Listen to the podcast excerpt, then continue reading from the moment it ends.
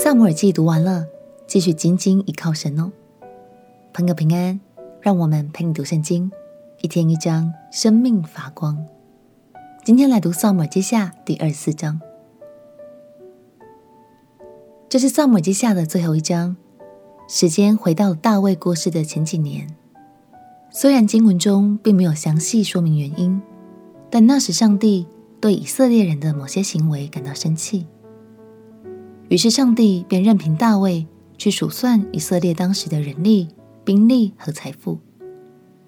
这个举动让大卫的心莫名的产生了一种骄傲的态度，但他也马上就意识到自己的错误，并且为此感到羞愧和懊悔。让我们一起来读《撒母耳记下》第二十四章。《撒母耳记下》第二十四章。耶和华又向以色列人发怒，就激动大卫，使他吩咐人去数点以色列人和犹大人。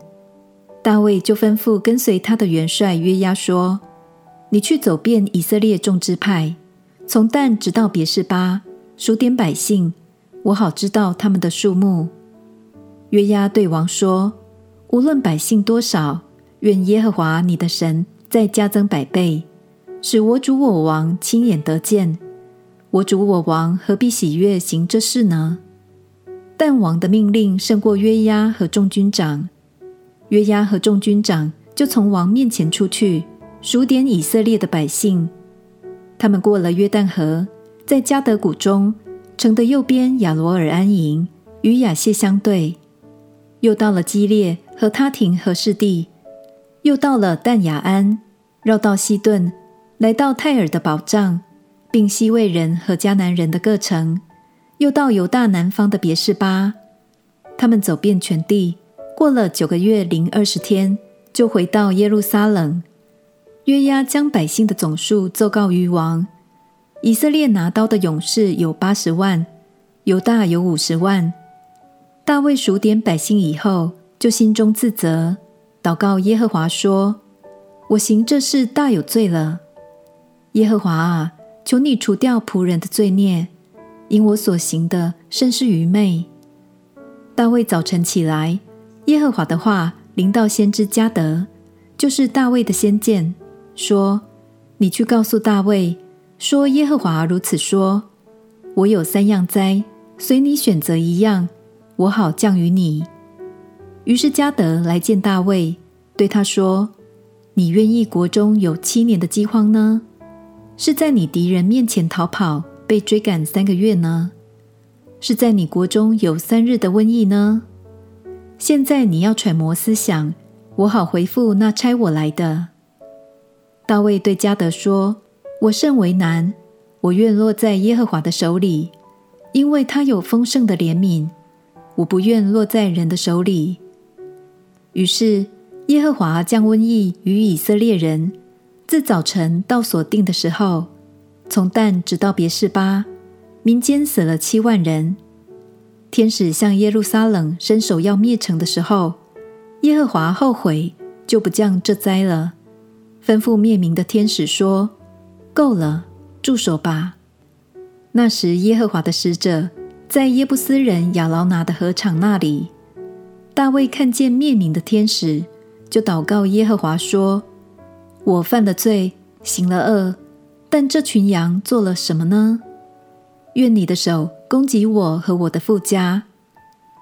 当日迦得来见大卫，对他说：“你上去，在耶布斯人亚劳拿的禾场上为耶和华筑一座谈。”大卫就照着迦得奉耶和华名所说的话上去了。亚劳拿观看，见王和他臣仆前来。就迎接出去，脸伏于地，向王下拜，说：“我主我王为何来到仆人这里呢？”大卫说：“我要买你这禾场，为耶和华筑一座坛，使民间的瘟疫止住。”亚劳拿对大卫说：“我主我王，你喜悦用什么，就拿去献祭。看哪，这里有牛可以做燔祭，有打粮的器具和套牛的轭。”可以当柴烧，王啊，这一切我亚劳拿都奉给你。又对王说：“愿耶和华你的神悦纳你。”王对亚劳拿说：“不然，我必要按着价值向你买。